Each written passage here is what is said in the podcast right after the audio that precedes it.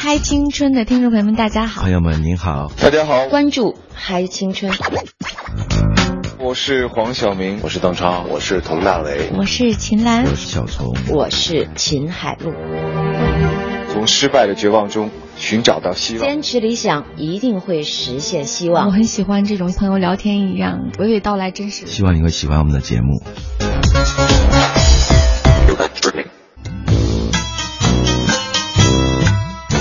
各位，这里是嗨青春，想和我们进行互动吗？新浪微博 CNR 小东等待你哦。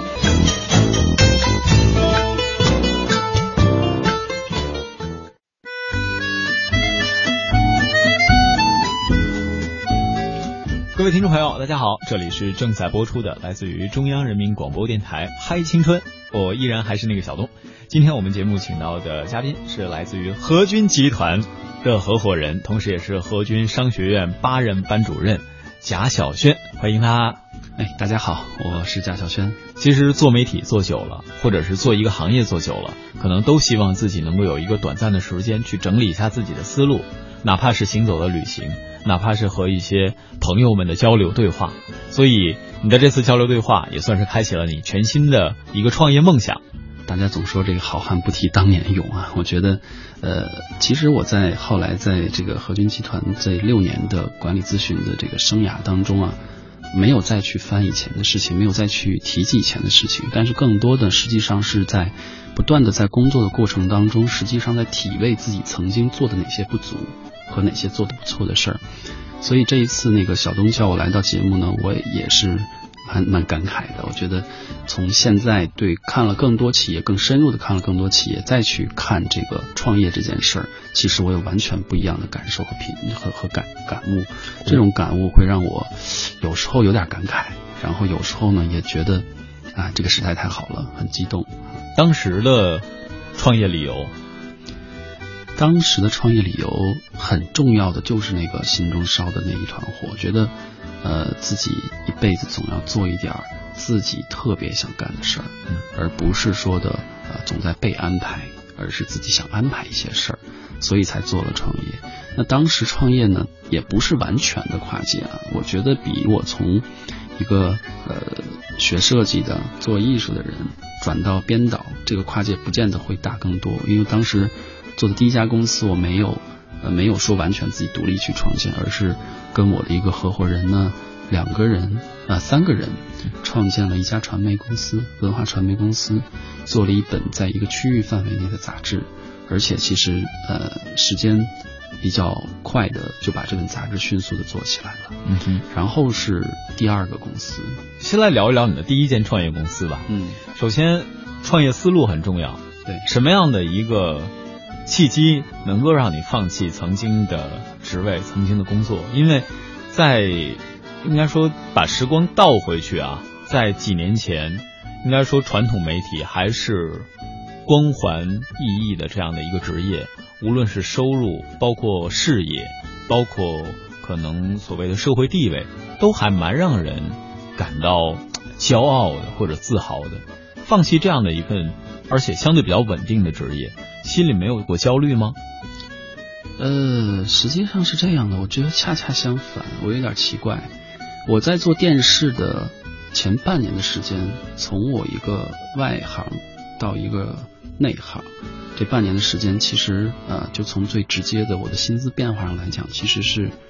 啊，算是翻了三个到四个跟头的。就是等于是从一个很低的一个薪水，然后变成了我觉得在当时还算是自己蛮高的一个薪水。翻当翻上去的时候，我心里有很多不安。嗯哼，就是我总觉得总是在不断的问自己，我值吗？我总在不断的问自己。然后呢，当我重新创业的真正开始创业的时候，实际上这是一个巨大的落差。就是从我的薪资的角度来看，我其实从一个很高的薪资落到了一个我甚至都不开工资的。只要拿一点生活费的创业者的时候，其实是有个很很高的落差。但是恰恰这个时候，我的心里安静了，就是我心里变得好像比以前更踏实了。我觉得我就应该这样。也许可能呃没有什么原因，就是一个是呃这种激情在在不断的在扣动我，让我让我去做这件事儿。另一个呢，我发现我在一个职位上做一个创业者。啊，作为核心的这个团队的和联合这个创始人之一，我能控制更多了，嗯哼，我能够接触到更多了。我可能在以前的一个呃单个的岗位上，我能做的就是每天从朝九晚五那份工作，那份不断去做的那那些东西，我已经做的可以很熟了。当到了这个呃创始人一个公司的创始人位置上时候，我就发现我什么都要管。嗯哼，我要管这个公司的呃收入来源，也就是市场；我要管这个公司的人怎么招聘啊，怎么去去设定薪资，怎么去设定他的工作，然后甚至整个公司一个你所要做的内容的、做的产品的流程等等的设计，就变得非常多，甚至要呃，比如说跟一些政府的打交道，跟一些这个企业的打交道，还有跟一些这个其他的一些社会性组织的打交道，我就发现我变得触点非常多。这个时候，我开始觉得，虽然我的收入下来了，但是我觉得自己人丰满了，人充实了，这是很不一样的一个感觉。嗯，而且这里边啊，还会涉及到一个关于创业思维的事儿。对，就是在创业的时候，咱们讲三人行必有我师，对，同时三人创业必有私。那这个时候就涉及到，第一，你的是创业思维，三个人是怎么想的？我们要做到底是什么？未来有没有长远规划？那短期呢，我们应该怎么管理？然后第二个呢，可能就是合伙人，咱们可以一个一个来说。当时的创业思维是，创业思维是这样的，就是呃呃，我的那个合伙人的朋友呢，他在这个城市已经有了呃两三年的这个在这个城市成长的经历，然后我们呃在一起合伙做这件事儿的时候呢，大家的价值观是一致的。我觉得价值观很重要，就是首先我们看到的这个东西，大家一谈，觉得这件事儿我们都认同，我们觉得啊。都我们来做这件事有戏，那在这种情况下呢，呃，我们再去考虑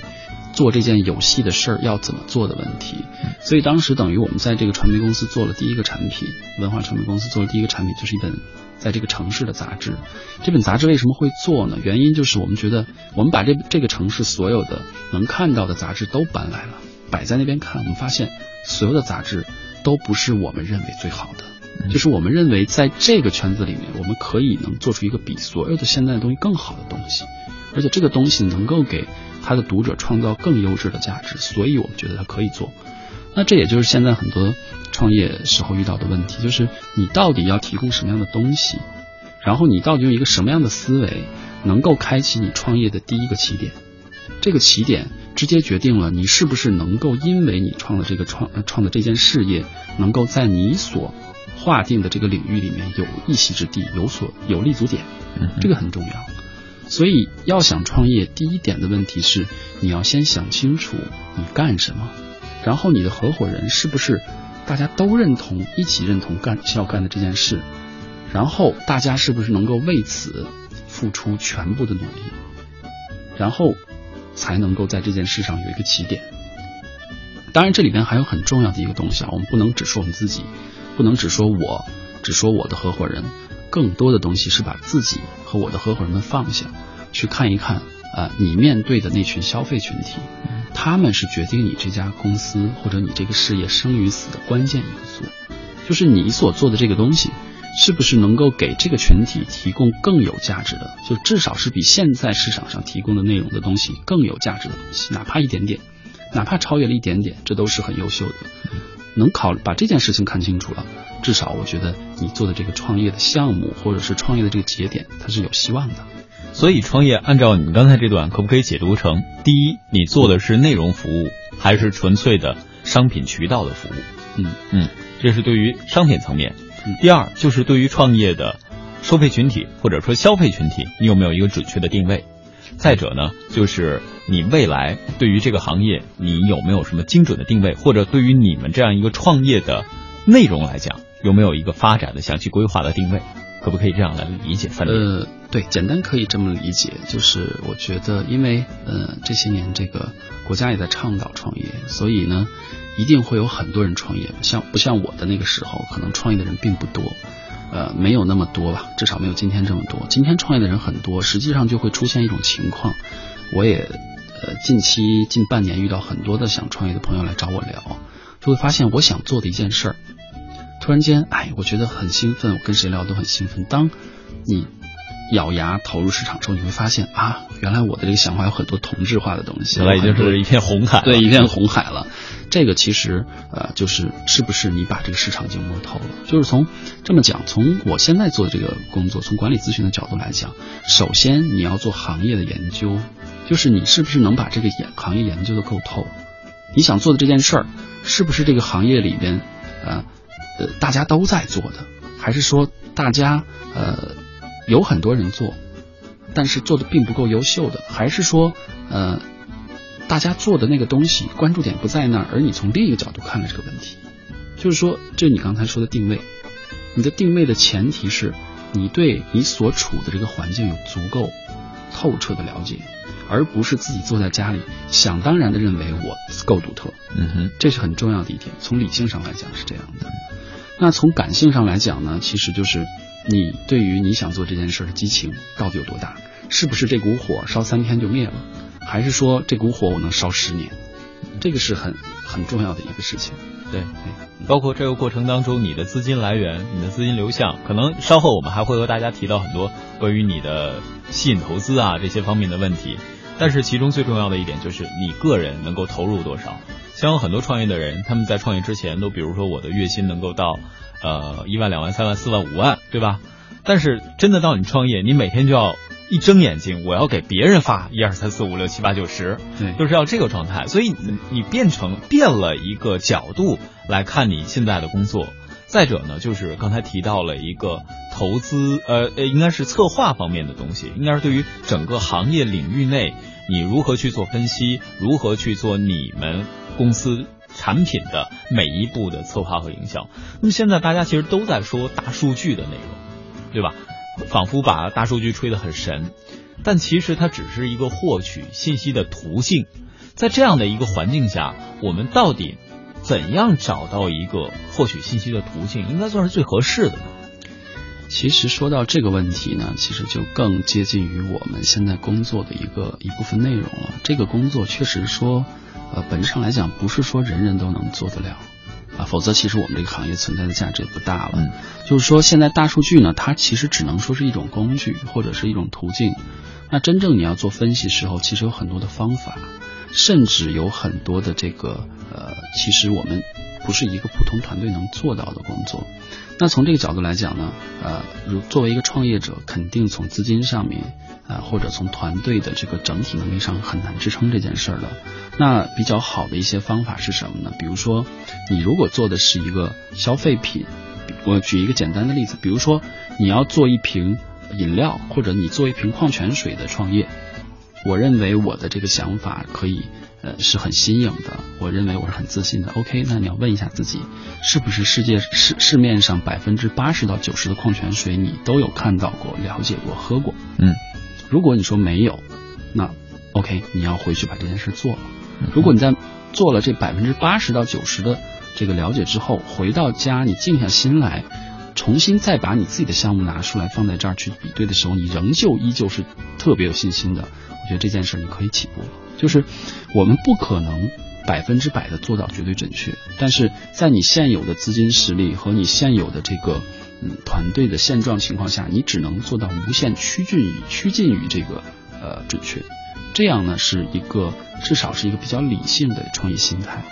我觉得是这个是很重要的一点。嗯，好的。那么说到这儿啊，其实有很多可以。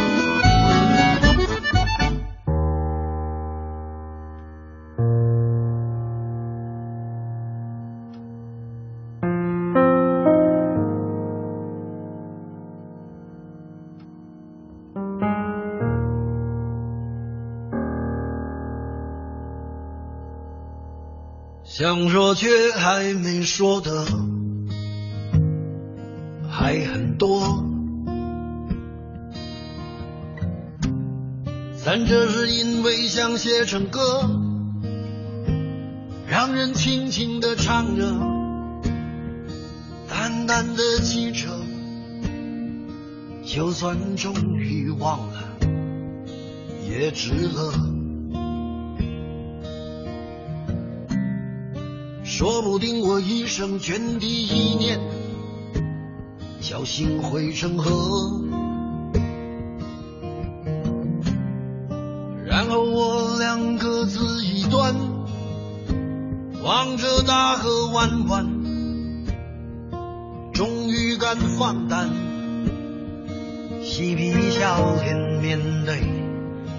人生的难。也许我们从未成熟，还没能晓得，就快要老了。尽管心里活着的还是那个年轻人，因为不安而频频回首，无知的索求，羞耻与求救，不知疲倦的翻越每一个山丘，越过山丘。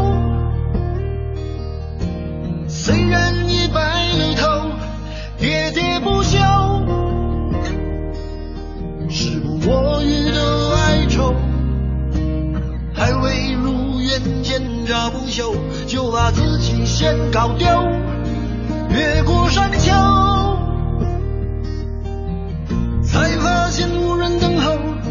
喋喋不休，再也换不回温柔。为何记不得上一次是谁给的拥抱，在什么时候？我没有刻意隐藏，也无意让你感伤。多少次我们不醉不欢，咒骂人生太短。唏嘘相见恨晚，人与人把妆哭花了也不管遗憾我们从未成熟还没能晓得就已经老了尽力却仍不明白身边的年轻人。给自己随便找个理由向心爱的挑逗命运的左右不自量力的还手。痴痴